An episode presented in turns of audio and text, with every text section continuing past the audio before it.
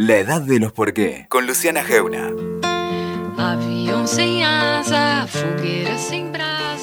¿Qué es este placer de la lectura? Se pregunta Alberto Mangel en El elogio de la lectura. ¿En qué consiste ese extraño sentimiento de intimidad compartida, de sabiduría regalada, de maestría del mundo a través de un mero juego de palabras? De entendimiento adquirido como por arte de magia, de manera profunda e intraducible. Vos, ¿dónde lees? ¿Qué lees? ¿Te gusta leer? ¿Marcás los libros? ¿Te agarra una insoportable necesidad de escribir cuando encontraste un texto o una historia que te interpela, que te parece cercana, accesible, propia?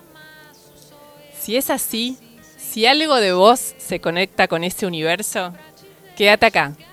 Es un día especial, estamos en vivo desde la Feria del Libro y vinieron al estudio Josefina Licitra, periodista, escritora, entre las mejores cronistas de América Latina, y Gonzalo Heredia, actor, lector y escritor. Empieza la edad de los por qué en la Feria del Libro.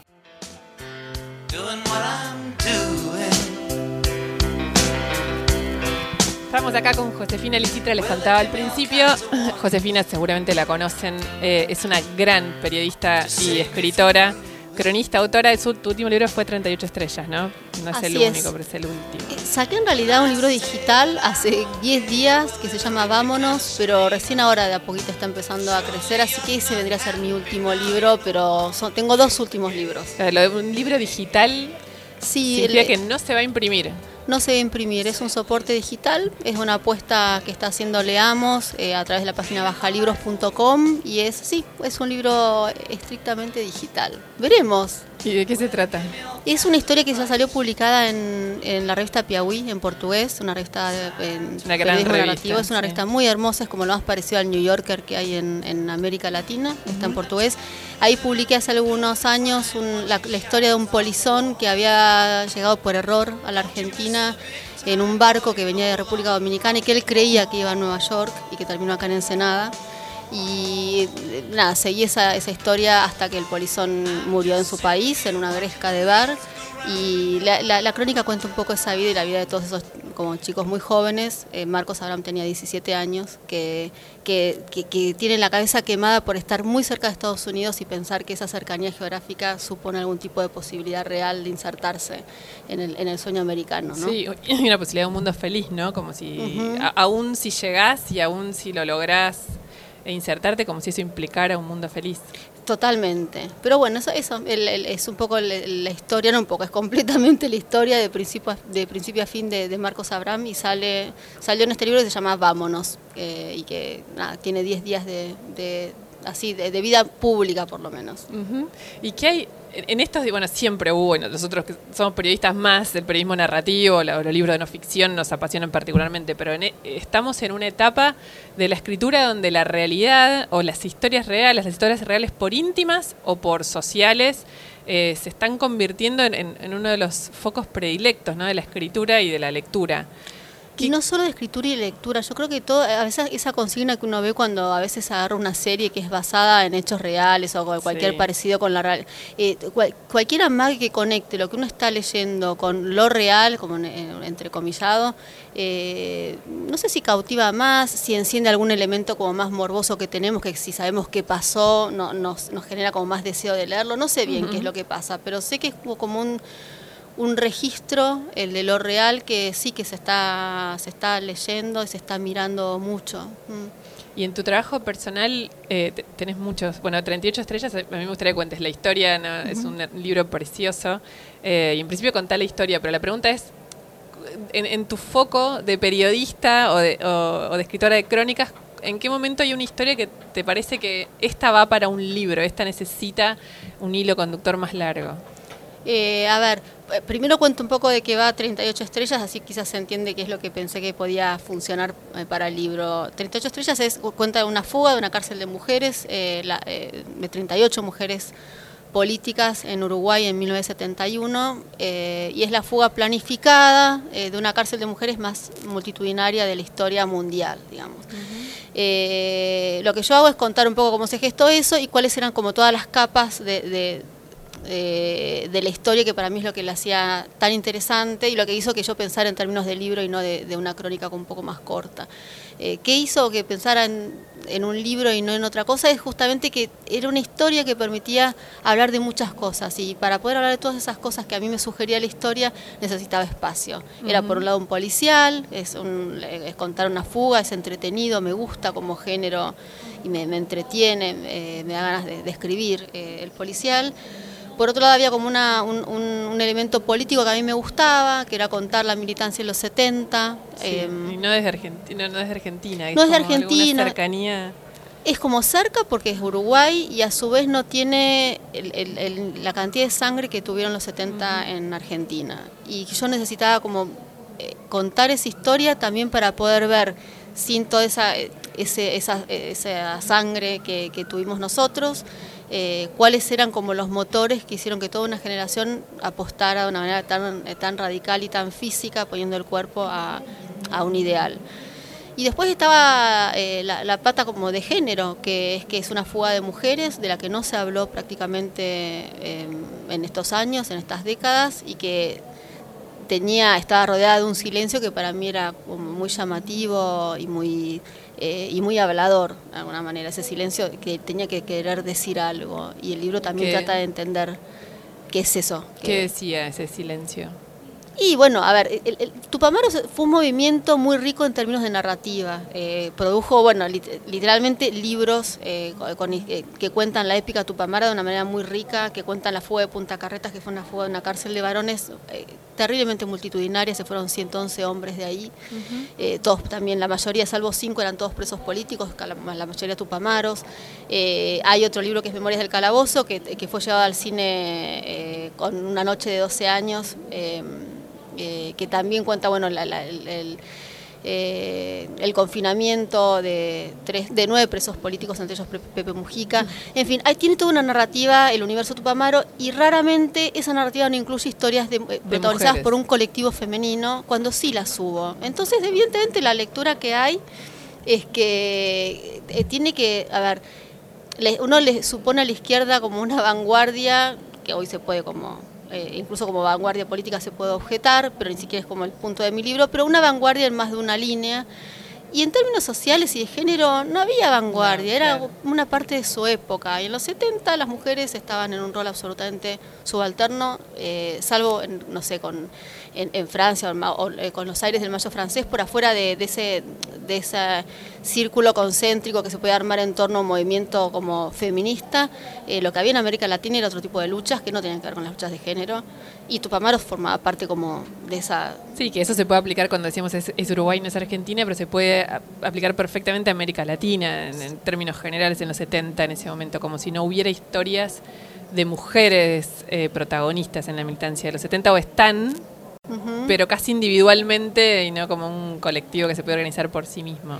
Totalmente, y están esas historias, pero lo que no hay es un relato en torno a eso. O sea, sí. sucedieron, pero recién ahora uno empieza a mirar hacia atrás y puede rescatarlas de otra manera. Uh -huh. Pero en ese momento, y desde las mismas organizaciones, no había no, no había un relato, porque eso, porque las mujeres eran en general bases eh, de, militancia, pero no llegaban como a, espacios de mayor poder o de toma de decisión. En el caso de Tupamaros, que es el que más conozco, me, me da como un poco de, de, de, incomodidad o de pudor trasladar como hipótesis a otro, a otro universo pero no había, era una dirección, una tetrarquía, eran cuatro personas que además iban cayendo presas y se renovaba esa dirección todo el tiempo. Nunca en una de esas eh, renovaciones entró una mujer. Uh -huh. eh, y eso tiene que, que, decir algo y simplemente no me parece terrible porque mm, en los 70 quizás la, las prioridades eran otras. otras y, y, la conciencia, ¿no? Sobre si se quiere esa desigualdad era otra. Exacto, yo no me parece tampoco juzgar con el diario del lunes a lo uh -huh. que pasó en ese momento, puedo, puedo entender. Sí, eh, a ver, lo que no entiendo es por qué hoy, recién ahora, se habla de esto. Eh, se podría haber rescatado esta historia eh, antes. Pero en cualquier caso, creo que mientras haya como eh, un, un, relato, alguien que cuente esta fuga y que cuente otros episodios que hacen a, a que, donde las mujeres son protagonistas de militancia sobre todo que me parece interesante está bueno mientras lo haya no importa ya no me importa tanto que se haya olvidado mientras ahora suceda ¿Por, por qué escribís Josefina? Realmente no, no, es que no es una creo que suena un poco afectado decir no sé por qué escribo pero no tengo como una... Creo que en parte ahora no tengo una razón cerrada por, por alienación, porque escribo todo el tiempo. Por alienación. lo, que no puedes pensar encima, ¿por qué lo hago? Porque escribo todo el tiempo. Pero si sacar un poco la cabeza de la alienación que tengo, eh, a mí me ordena mucho la cabeza escribir. A veces incluso en mi universo eh, eh, más doméstico tengo un problema y si no lo organizo hasta en un mail eh, para decir, a ver, este es mi problema, o no le escribo, no termino de entender el problema. Eh, necesito, necesito bajar eh, a algo ordenado, que la escritura es, para mí es orden, el desorden que tengo en la cabeza. Sí, es como si vos tuvieras todo, es el, el, Aleph, como si tuvieras todas las, palabras, todo, todo, todo, todo, todo, el, el mundo dando vueltas y lo que vos podés organizar de ese mundo, a mí me pasa, es la palabra, en realidad. Primero que eh, uno habla y en el acto como es eh, inevitablemente organiza cuando habla. Y después como una organización más sofisticada de lo que es el habla es, la escritura y yo creo que es como eh, una forma como más hasta elegante y, no sé, quizás un poco presuntuoso, pero inteligente, en mi caso, eh, de, ordenar el mundo. A otros se le dará por la pintura. A mí lo que me sale, lo, menos imperfecto, es, es, escribir. Y esto, digamos, esto de escribir en voz se da de una manera. Bueno, ahora te voy a preguntar porque estás eh, guionista también ahora de, Argentina, tierra de amor, y venganza. me cuesta muchísimo memorizar eso. Es genial el em, título. Sí, es genial. Eh, pero ¿por qué la.? Mm, ¿Desde cuándo en voz es la realidad, o sí, es la realidad la que te tracciona a escribir, aún tu realidad doméstica. Eh, a ver, yo empecé a estudiar eh, en, en, TEA, una escuela de periodismo, porque trataba de ver de qué manera como podía darle lugar a lo que me interesaba hacer, que era escribir alguien me sugirió, eh, ahí estaba La Maga en ese momento, la revista La Maga. El sueño de todas. Sí, me dijeron, bueno, vos, una maestra me encontré de, de, quinto grado que veía que a mí me gustaba escribir, me la encontré en la calle y me dijo, a vos que te gusta escribir, ¿por qué no compras La Maga, que esa gente sabe escribir y además hace algo que te podría gustar? Y bueno, compré la revista, de ahí me conecté con TEA, que es una escuela de periodismo, y eh, con esto respondo a tu pregunta, que es que empecé a escribir sobre lo, la realidad porque fue como la, forma que encontré de escribir, eh, de escribir pensando como no solo vocacionalmente, sino como modo de vida, poder vivir de eso. Sé que también tengo he tenido un pensamiento práctico bastante temprano porque no, me alcanzaba con escribir, sino que pretendía vivir de escribir. Y dije, bueno, voy a escribir, a hacer periodismo. Y ya después no, no, yo escribía cuentos cuando era más chica, cuando era muy chica y cuando una vez que empecé a hacer periodismo dejé de escribir ficción, no, me, empezó a interesar más escribir, a, agarrarme de lo que veía, de lo que me constaba, que pasaba lo veo casi como una limitación seria, pero es lo que lo que puedo hacer es ¿Te parece que, no, te, no te alcanza la imaginación? No, no, no me, no, no, me da buenos frutos por el momento. Cuando vea que me da un fruto interesante, la usaré, pero por ahora eh, no siento que mi imaginación no funciona del todo bien. Así que escribo no ficción. Yo, te preguntaba al principio, viste, esto de la realidad eh, tiene como muchos hitos eh, de, grandes libros de, de no ficción que tienen que ver con historias, por qué sé yo, siempre hablamos de sangre fría como lugar común o operación masacre. Pero ahora está, hay muchos libros que es la casi la, historia de vida de las personas. O sea, ahora está el hijo judío de Goebbels, el salto de papá de Sivak, esto por decir de ejemplos argentinos, o la caja Topper. Son todos papá alemán, que es un libro hermoso de Mónica Müller. También. ahí está. Eh, son todos libros donde eso es, em, es eso, como la condición esa tan humana, tan íntima de la, historia de nuestra vida se pone en literatura. ¿Vos eso también le encontrás una, una razón de ser? ¿Es un movimiento? ¿Es, Yo lo que sí noto que hay pasa algo que no sé bien qué es, empieza a ver como toda una casi una literatura del padre, ni siquiera de la madre. un poco también. Pero sí. pero veo pensaba en eso, mi, el salto de papá, mi papá alemán, eh, eh, habías mencionado recién... El hijo judío. El hijo judío, claro. Hay, yo no sé eh, a qué se debe. Sí creo que la, em, la literatura em, del yo relacionada con el lugar del que venimos y nuestra familia, de, origen, pensando no en la familia que uno forma, sino nuestros padres, tiene un, si uno sabe mirar eso con ojo crítico realmente, con, sin, eh, sin canonizar, buscándole el pie de barro a, su propia familia, tiene como un nivel de drama que funciona a la perfección. Creo que la fibra que uno puede encontrar eh, en la familia propia, eh, y si uno se anima, creo que ahí el, desafío, ay, odio igual la palabra desafío, me, parece como de, bueno, pero si, hay alguna, un, problema a vencer, y, algo inevitable, algo fundamental para que esos libros funcionen es que uno al escribirlos de alguna manera eh, corre el riesgo de perder a sus padres si están vivos. Digo, porque tienes que ser eh, duro, eh, tienes que ser, nada, eso, no sé, por lo menos interpelar algo de ese origen. Entonces creo que bien hecho es una, literatura de un nivel de valentía altísimo que yo celebro cuando está acompañado además de, una estética que me gusta.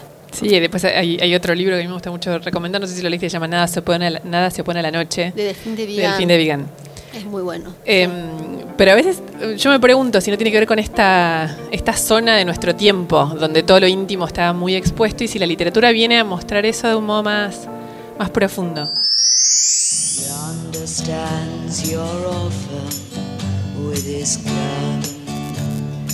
Seguimos en la feria del libro en vivo con Josefina Lisitra. Yo te preguntaba, Josefina, esto de si la, literatura, la intimidad tiene que ver con esta etapa de nuestro tiempo, más allá de. y, que la literatura siempre encuentra maneras.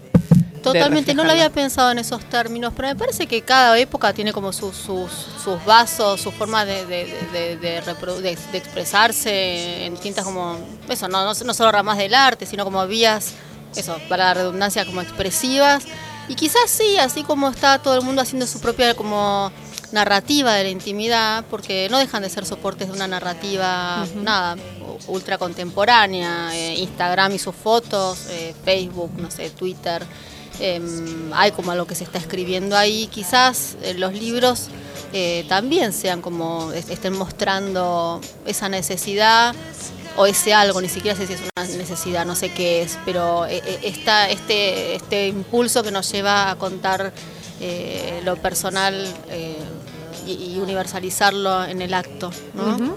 Estás escribiendo también, bueno, vos sos editora de Orsay, ¿no? la, revista digital de, Hernán Casiari, y también tenés como tus croniquitas de la doméstica.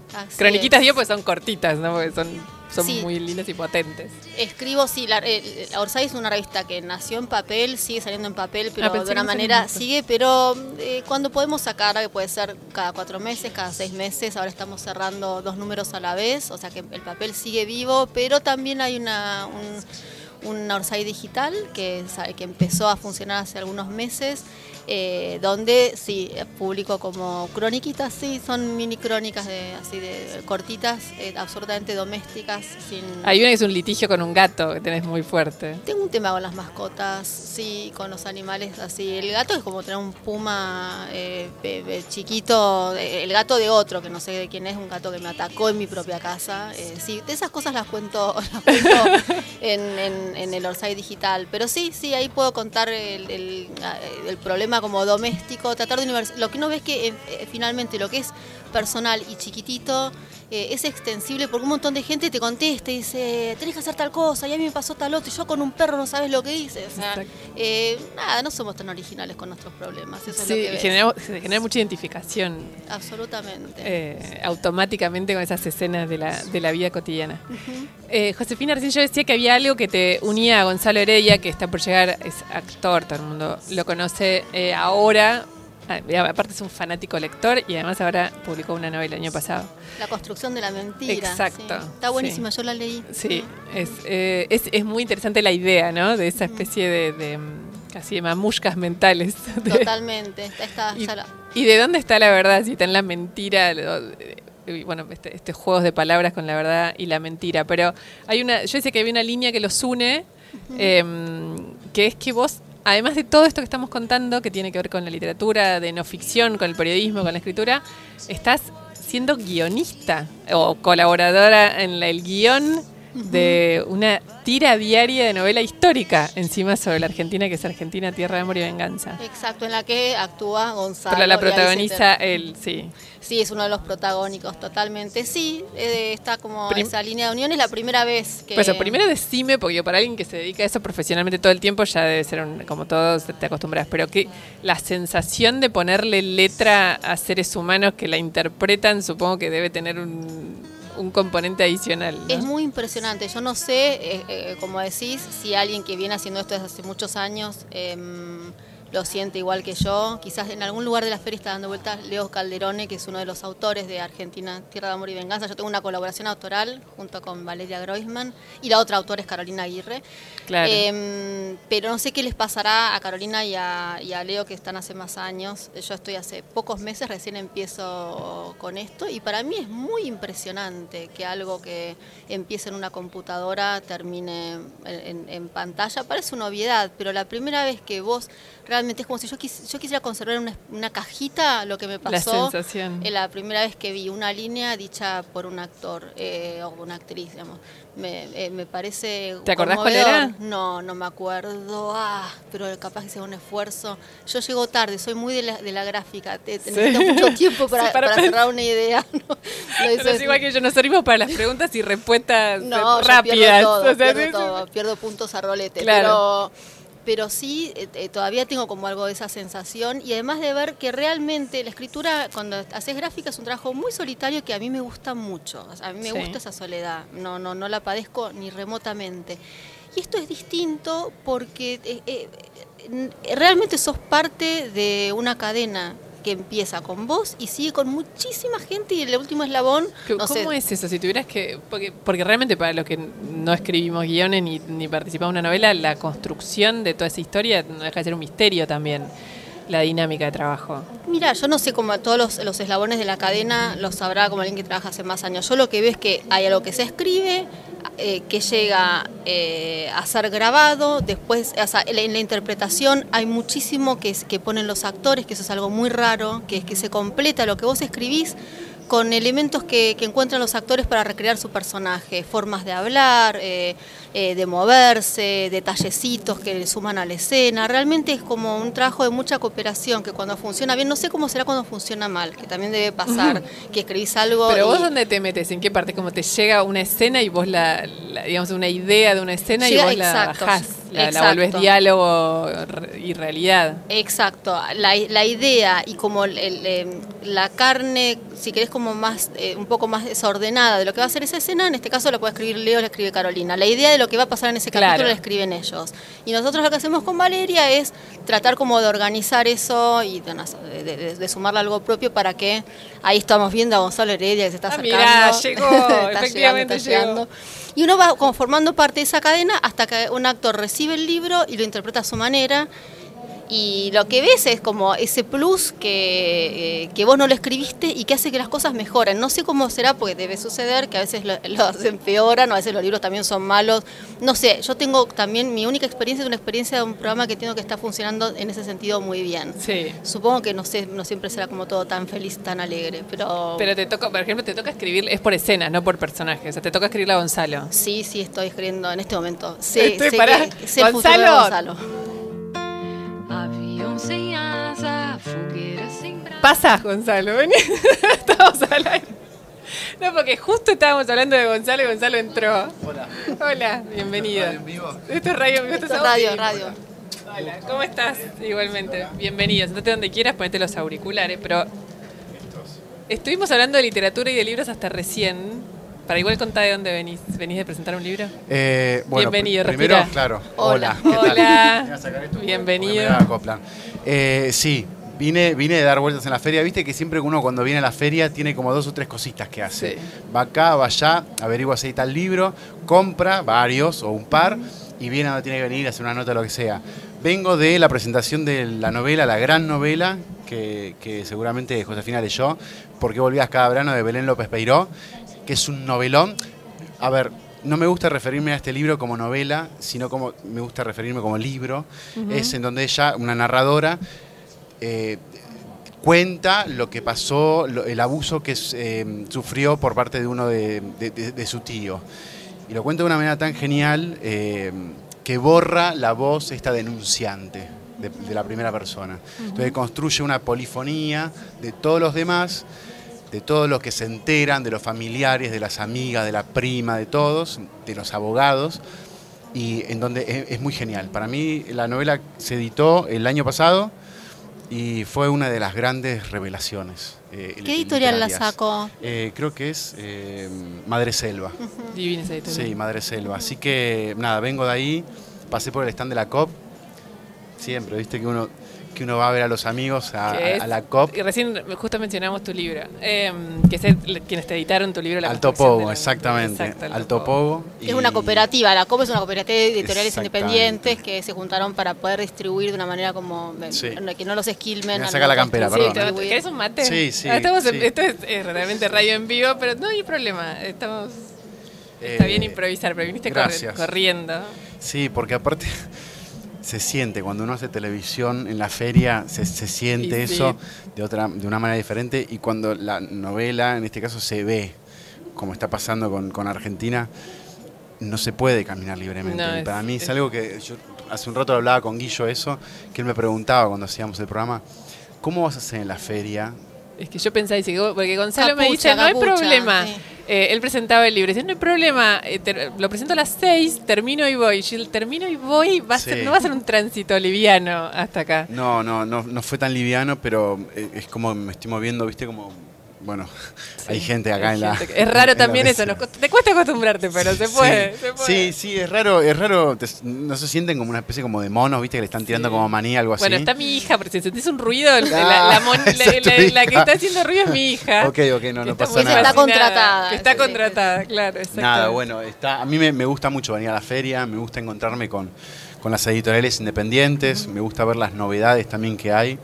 Y están un poco a- a- to- todo junto, eh, eh, las editoriales independientes, las grandes cadenas, y también es una oportunidad para ellos. Y eh, de encontrarte con, con lectoras y con lectores, y, y esta, esta especie como de, de- de psicosis, de, de- de adicción que tenemos los, los lectores y las lectoras, que hablamos y decimos, no, y acá está, y vení, y comprá, y fíjate. Para mí es una fiesta. Sí, vos usás mucho la palabra mm, adicción para la lectura. Te la escuché muchas veces. Y sí, para mí es... em, ¿Te, te permite el disfrute? ¿La adicción? Sí, bueno, ¿Terminás un libro que no te gusta, por ejemplo? no. No, no, no termino un libro que, que no me gusta. Aprendí a eso, aprendí a no tener culpa. Eh, aprendí mm, a que hay mucho para leer y que uno siempre está buscando algo en la lectura. Entonces, en esa búsqueda de ese algo, puede que ese libro que estés leyendo no sea el libro que necesitas leer en ese momento. Me pasó, por ejemplo, con la novela Luminosa, que a la el cuarto intento recién ahí me dio en la cabeza de una manera que dije, ¿cómo puede ser que yo haya pasado por alto, por alto esta novela? Eh, a- a- este, me está escribiendo a mí. Cuando terminé de leer la, la novela Luminosa, después ahí con el- es una trilogía, El discurso vacío eh, y Diario de un canalla. Es una trilogía de que dicen que de- del hebrero. Eh, y ¿Pero en su momento le diste lugar porque era del hebrero o porque si fue la cuarta vez la que te entró, le insististe? Yo ya lo hubiera dejado para siempre, Sí, por es- ejemplo. me- a mí eso me- La me hubieses llama la dejado. atención. Claro, como que Sí. es difícil cuando uno deja un libro creer que, mm, Sí. que tenés... eh, bueno, pero está bien lo para- que vos decís. Claro, que hay algo para volver a recuperarlo. Pero lo que vos decís es que depende de, de la etapa de tu vida en la que encarás el libro. Totalmente, Bueno, eso sí, a veces totalmente. de muy chicos arrancamos libros que no. Sí, aparte también la novela luminosa estaba, viste, como todo el mundo la leía, ahí, ahí hay algunas novelas que se ponen como medio de moda, como Sí, por ejemplo sí. ahora Prohibido morir aquí. Sí. O sea, es algo que se pone como de moda, moda. ¿viste? Entonces vos, está, está bueno la experiencia para poder decir, para poder tener un- un- una opinión, Sí. o sea, construida. Ahora, hay algo, yo te preguntaba lo de la adicción, se lo pregunto a los dos también, ¿eh? Esto, hay algo muy angustiante en la lectura. No sé, eso a lo mejor es una experiencia individual ¿sí? que la estoy trasladando, pero que, que tiene que ver con el, el universo es infinito.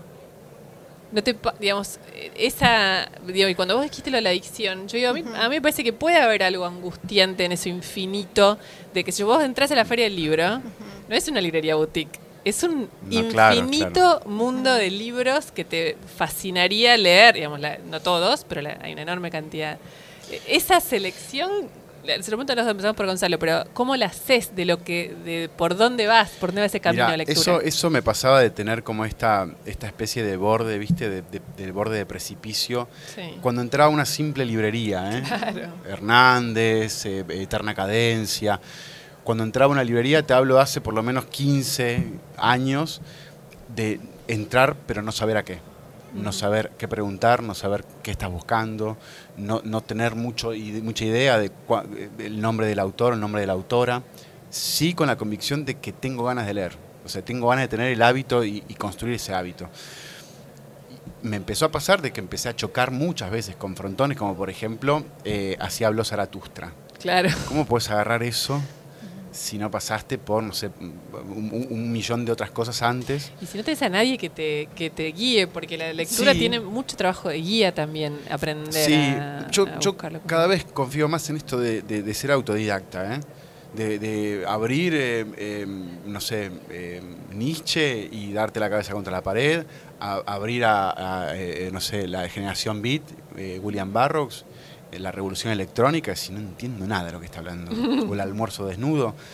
Digo, para mí eh, tiene mucho de autodidacta, es, es mi experiencia y lo, lo construyo todos los días. Pero puede pasar, no sé, a vos, ¿qué te pasó?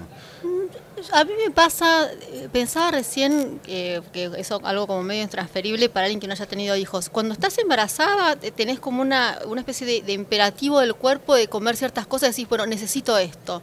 Y yo hay algo como de ese imperativo que lo llevo al universo de la lectura, que es que eh, eh, no tengo como una mirada muy racional. eh, o, o no es que leo algo porque es lo que están leyendo. Yo soy una gran descartadora de libros. Tengo, me llegan por trabajo muchos libros. Claro, Claro. Eh, y leo, y si no hay algo que, que así que es como casi orgánico, que, que me gusta, lo paso porque son muchos los libros que eh, me- hay algo así, des- no sé si desesperante. Soy muy em, eficaz, es una palabra horrorosa, así que la voy a, esa la voy, selección. la voy a ¿Cuánto, usar. cuánto tiempo le das a un libro? O sea, 50 páginas. 50 A páginas. ojo, Ah, a es que digo a Sí, las sí, sí, 50 lo corto, pero por decirte un hoja, Sí, hacia no, sí, ojo. O sea, en sí. 50 vos te das cuenta si sí o si no. Si el tono me interesa para ese momento en el que estoy, por lo que sea, no hago como mucho análisis de mm, el tono sí, el tono no. 50, tengo, tengo ganas de ir leyendo, porque para mí algo que es como terrible, que es que un estar evitando el libro, que, ah, bueno, me tengo que ponerme a leer esto porque lo tengo que... No quiero que un libro me, me dé ganas de no leer. Y además tengo poco tiempo para leer. Entonces quiero que sea algo que tenga ganas de que me, me- me busque ese hueco, que me robe espacio para sentarme a leerlo. Y si no me, si no me pasa eso, suponete, en 50 Sí. páginas, puede ser 80, no sé, menos, eh, lo dejo y de una manera como vos, Gonzalo, o sea, totalmente desacomplejada. sin culpa. Eh, sí, sí, sí me, y, de- y, de- y confío en que en algún momento, si tengo, si me lo perdí, me lo perdí, pero si no, en algún momento voy a volver. Me pasó, por ejemplo, a un super clásico, Los mitos griegos de Robert Graves, que es un, un libro de, de- de mitos. Y de repente como me dio una cosa de, así como cuando estaba embarazada quería comer mandarina, bueno, necesito leer mitos griegos, no sé por qué, no sé por qué. Bueno, pero coincidís conmigo que uno siempre está buscando algo, ¿no? Cuando lee. claro. Digo, hay como hay algo que te lleva. Sí. eh, que a veces no lo tenés muy claro, pero eh, sí, los mitos griegos te pueden llevar a otra cosa que ni siquiera imaginás en ese momento. Y no sé por qué, capaz yo no sé por qué necesitaba leer mitos griegos, capaz que necesitaba leer un la- relato clásico, quizás pues nada, porque estoy nada, estoy trabajando en, en la, la tienda en la que trabaja Gonzalo y hay algo como del, del orden de- del relato clásico, de héroes, villanos, de, de- de- de estructuras como muy, eh, eso, muy- Sí, la estructura clásica. Sí, muy universales. que dije, Sí. capaz que sea, que sea por eso, no sé si es por eso, pero empecé a necesitar leer eh, cosas como eh, Es antiguas. interesante la idea, no, la idea que ella, mm, Josefina recién hablaba de cuando orgánicamente, o sea, deseo seguir, digamos, como algo Sí, total. en donde la, la cabeza casi que, que no necesariamente interviene o no, no Mira, a mí me pasa que eh, mi día cambia cuando encuentro una lectura que me contiene. O, o alguien. O sea, una lectura hablo de. Ahora, por ejemplo, encontré, descubrí a Sergio Pitol. Es un escritor mexicano que me lo recomendó, digo entre comillas, porque leí una, eh, un ensayo de Juan Villoro que se llama Mente y Escritura, que editó el Malva. Es un ensayito. Ah, hermoso. Es hermoso. Es hermoso. Pero es hermoso. Pero aparte me lo regalaron para mi cumpleaños una chica. Y vino con ese librito que trabaja en el Malva. Me dijo, tomá, feliz cumpleaños. Yo lo vi. Dije, bueno, se quiso sacar encima el regalo. bien. Vino con un librito re chiquito del Malva. Buenísimo. Bueno, dale, gracias, gracias. Dije, bueno, lo voy a descartar. Lo leo rápido. Eran cincuenta y pico de páginas. Lo leo rápido. Y, y nada, empecé a leerlo. Y habla en primera persona. Juan Villoro fue muy amigo de Sergio Pitol, fue su, su- su gran maestro. Los dos son mexicanos. Él viaja a México después de mucho tiempo a reencontrarse con su maestro y eh, se, se entera, se da cuenta de la enfermedad que, que tiene eh, Pitol, que es eh, la pérdida de la memoria Sí, sí, sí. un escritor como Sergio Pitol que toda su vida, toda su bibliografía fue a través de la reconstrucción de la memoria. De hecho, el libro que estoy leyendo ahora se llama La trilogía de la memoria. Eso me pareció muy Sí, muy impactante. Sí, como el, el tipo este Sergio Pitol no se acordaba ni siquiera de lo que había escrito. A mí me pareció alucinante. Entonces, a, a partir de ese empecé con, con Pitol. Y fue genial. Estoy salvado de nuevo. Hay algo que me contiene de, de la vida cotidiana otra vez. Yo por lo menos creo que lo que se repite es eso. Algo, alguien que te contenga. Y además lo que hay, perdón, también de la situación de lectura es que no hay forma de leer mientras haces otra cosa. Eh, eh, No, es verdad. eh, bueno, no puede trabajar, también te concentras y no puedes hacer otra cosa, pero en lo que hace a la no obligación, al no intercambio como económico, a lo que uno hace eh, sin, sin rentabilidad, todo lo hacemos hoy, eh, tenemos como una doble pantalla en la cabeza, o sea, todo el tiempo hacemos cosas mientras hacemos otras cosas. Y la lectura todavía eso, quizás con un audiolibro, eso ya se empieza a perder, que es que vas manejando mientras escuchas un, eh, una historia, pero en lo que hace a soporte de papel, eh, te, te- te salva mucho, te retira de algo que es muy eh, agotador, quizás siempre fue agotador, pero hoy vi- vivir es un poco extenuante. este, Sí. y te saca de ahí, ¿no? Sí, sí, sí, sí, hay algo, hay algo de esto de está bueno esto que decís. Yo me la, la la imagen es esta, es como estar en casa, digo, encontrar una bibliografía de alguien, encontrar a una, a un autor, a un autor, es estar en casa. Me pasa de que mm, empiezo a leer, pero también hay algo de disociación eh, a, a medida que estoy leyendo. Sí. También empiezo a pensar, no solo lo que leo que me entra, sino que eso empieza a tener como una cadencia, como un ritmo, en donde también se empieza a formar otra, nu- otra subnube dentro de la nube. Pero que es tu narrativa propia. esa. Obvio. Sí, por eso. Pero ahí es donde vos metes mano en el libro y empezás a decir, esta parte me la llevo yo. Pero aparte también se empiezan a, Pero- a construir imágenes nuevas, ¿eh? Digo, a través de la lectura, a través de mi experiencia y a través de una tercera cosa que es lectura más experiencia que se juntan. Y hay algo que empieza a ser como nuevo, no sé qué, eh, que, que me pasa constantemente. Que digo, por eso es casa Sí. y es esta nueva idea, ¿no? Es interesante. Estamos, está entrando ¿Quién estudio porque la- estamos acá diciendo que estamos como monitos, pero Y la- y de repente veo una cara saludando Ah, que es Flavia Pitela. ¿Cómo Eh, que entonces estés bienvenida. Si querés un auricular, creo que por ahí debes tener No, estoy alguno. bien, estoy bien, estoy bien, no se preocupen. Eh, ¿Cómo andan? Ah, esto es como un living, está Esta buenísimo. no era la idea, pero me encantó. Es genial. Con una devoción aparte, hablando así, como gesticulando como, como políticos, ¿viste? Vamos a salvar el mundo, ¿no? No, bueno, pero hay, hay, no sé, hay uno- es uno de los placeres eh, más accesibles y más nutritivos eh, que podemos tener la lectura, ¿no? Obvio. Flavia, Esta feria hoy. divina. Es una fiesta. Una Sí. fiesta. Es una sí. fiesta. Sí, así es. Habla muy bien de nosotros, de los argentinos. Que A mí me, pone de muy buen humor, que en general me abrumaba venir a la fiesta. No sé si estoy en un año, no sé, de mejor humor y como casualidad, o hay algo como muy vital que, que, que hace bien. Eh, Es quizás eso. porque ves un año muy espeso y uno ve como gente Exacto. circulando alrededor de libros y con ganas de leer. Fue como un gran Eh, golpe de aire fresco. Sí. Y una sí. diversificación de la cabeza también, ¿no? Porque a veces, eh, eh, José hablaba de la idea de la alienación, ella decía en la escritura, estoy alienada, no puedo pensar en otra cosa.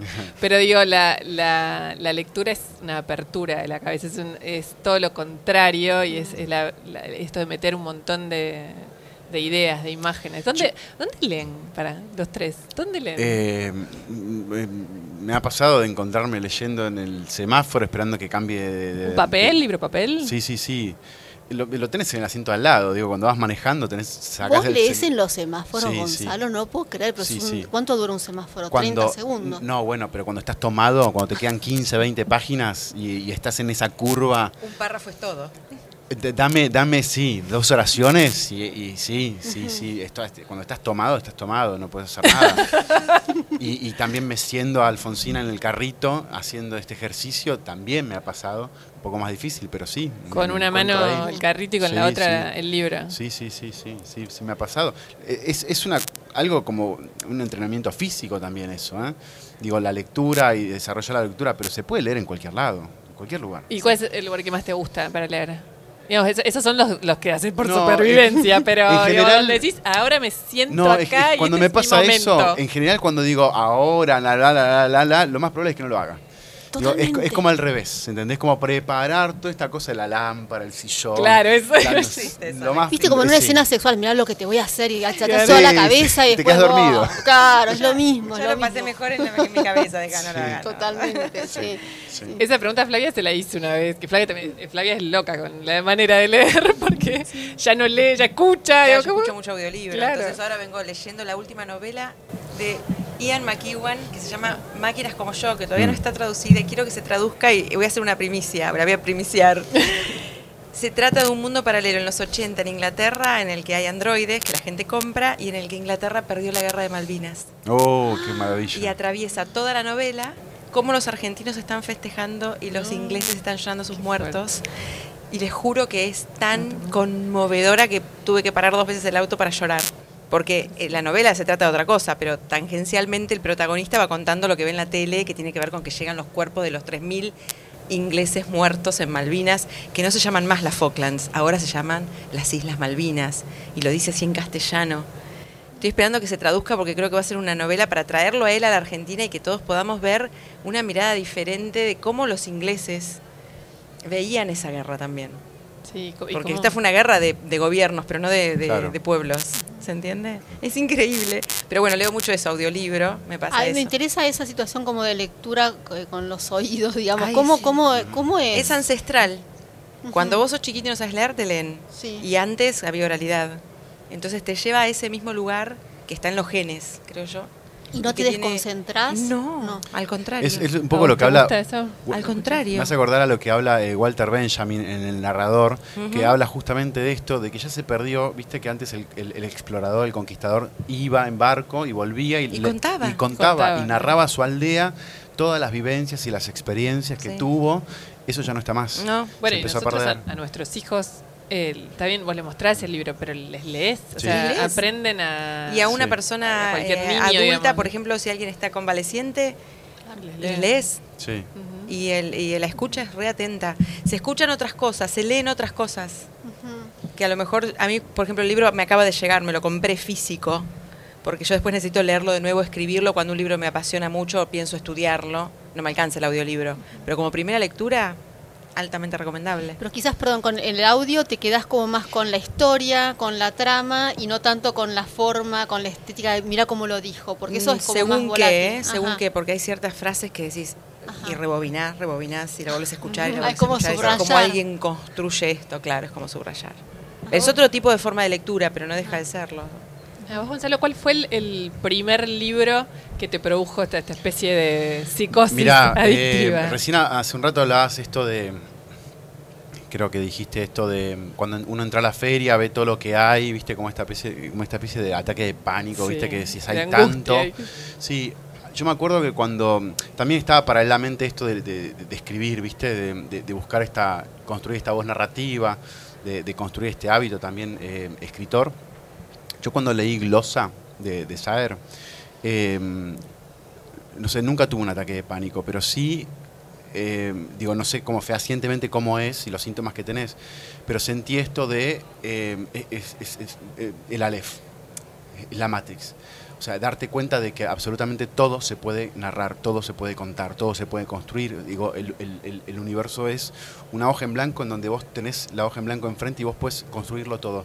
Y eso me dio eh, una historia muy simple de dos tipos que se encuentran y caminan 21, 21 cuadras por la calle, nada más que eso. Eso me dio la pauta de que, de que mm, no solo, no solo era todo. Eh, el, el universo, este, este ataque pánico de que hablas. Creo que eh, Gloss a mí me, me partió la cabeza, o sea, literalmente. Fue como un ataque de pánico de sentir totalmente ínfimo, ¿Cuán- pequeño. ¿Cuántos años tenías cuando lo leíste? No, fue hace poco. Yo Hace empecé a leer de grande. Yo empecé a leer de grande. Yo en mi, mi casa, bueno, Flavia y José lo, lo deben saber, pero yo en mi casa no tenía biblioteca, mi, mis papás no leían, no, no terminé el colegio. Eh, yo empecé a construir el, el- el hábito lector hace, no sé, 10, 11 años, no, no más que eso. Y pero si tuvieras que identificar, a veces no, no siempre uno lo tiene, pero a veces sí, el momento ese en en que el libro, que era un, un no lugar en tu casa. El, ob- el objeto te- libro Te decís. llama, claro, te, te Mirá, seduce, mi- mi te papá- provoca. Mi papá era mecánico y, y yo no terminé el colegio, no, no estudiaba en ese momento. Y, y mi papá, bueno, un, un tipo eh, educado con esto de si no estudias tenés que trabajar. Eh, entonces empecé a trabajar con él en el taller mecánico, lugar que yo detestaba, y la primera vez que tuve el contacto con, con la literatura, con la lectura sobre todo, porque para mí literatura es una palabra, era una palabra enorme, muy grande, de libros con polvo, viste, inalcanzables, ¿sí? Y, y fue ahí, en el taller, pero fue por desesperación, fue por copiar viste que tenemos como el subconsciente esto de cómo será una lectora un lector. Es un tipo que abre un libro y se prepara y se sienta. Entonces, copiar un poco ese modelo eh, y empezás a leer cualquier cosa, lo que sea. En mi, en mi casa en ese momento estaba en, en estas colecciones de los diarios eh, eh, Sábato, El Túnel. Y no sé, y lo, lo- yo lo agarré y lo empecé a leer, lo abrí y fue mm, la, la adicción. La adicción sin darte cuenta que es una adicción, ¿viste? Porque ahí te das cuenta que con el tiempo es una adicción. No puedes dejarlo. lo, lo- lo cerrás y seguís con los personajes eh, caminándote en la cabeza. Viviendo en vos. Sí. A los tres nos queda re poquito tiempo, quedaría una hora y media hablando con todos. Eh, o a los dos, pero Flavia me dice ya no, pero sí. Eh, ¿Hay alguna, porque a los tres les va esta pregunta, ¿hay algún modo cuando la lectura entra de esa manera que, que, que el que lo lee no necesita escribir? Yo creo que la escritura es una forma más de varias de las que, o sea, uno tiene que, que- que armar algún tipo de circulación de hacia aden- de hacia afuera hacia adentro y de hacia adentro hacia afuera. Tipo Moria Kazan, todo lo que entra tiene que salir. bueno, después la forma que uno elige o que uno puede tener, ni siquiera es que la elegís, para que eso que entró salga de alguna manera, circule, creo que es variable. En mi caso sale así. Después otros que leen la harán circular de otra manera. Lo que no creo es que no haya impacto de lo que uno lee en uno y que ese impacto no suponga que algo salga de uno. Después de qué, digamos, con qué forma y, con qué narrativa sale, si es describiendo o, el modo en que vos te relacionas con tu familia, o con, no, no sé, tu modo, de- en, qué modo en que vivís, eh, dependerá de cada uno. Pero el impacto está. En mi caso fue muy gracioso porque cuando empecé a recomendar libros en la radio, una tía mía me dice, ay, me dice, finalmente te pagan por hacer lo que haces desde chiquita.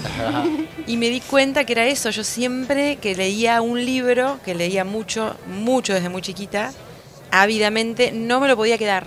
Y, y buscaba el lector para ese libro. Entonces iba, qué sé yo, mi amigo Manuel Hortale, la primera le decía, que era de- le encantaba el terror, este libro te va a encantar. Y a vos, y estaba en quinto grado, y yo ya regalaba y recomendaba libros. Fue mi manera de, de eso, ¿no? De sacar lo que... Pero y ahora estás escribiendo también. Y bueno, sí.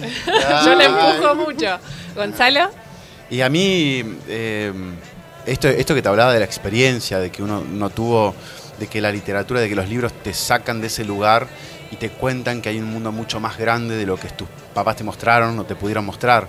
Entonces creo que como comunicador que soy ahora, eh, en el sentido de que tenés un micrófono delante, no, no, no porque tu palabra pese más o menos, sino que creo que tengo la responsabilidad de contar mi experiencia, de lo que a mí me pasó con los libros, con la lectura, con, con- la escritura después, porque son, creo que es la forma eh, que tenemos de eh, retribuir eso que se nos fue dado a nosotros. Entonces creo que es a partir de eso. Eh, em, si toda la gente que está acá mirando en este momento, uno o una va a la casa y abre un libro, y, y para mí ya es- hay una tarea hecha. Es por ahí. Gracias a todos, todos los que estuvieron escuchando el programa. Espero que lo hayan hecho con papel y lápiz, porque pasaron unos libros divinos en el revoleo de la conversación. Pasaron libros divinos. Mil gracias a todos por venir. Por. Josefina Licitra, Flavia Pitela, Caída así con- Gonzalo Heredia. Mil gracias, ¿eh? Escuchaste La Edad de los Por qué con Luciana Geuna. WeToker. Sumamos las partes.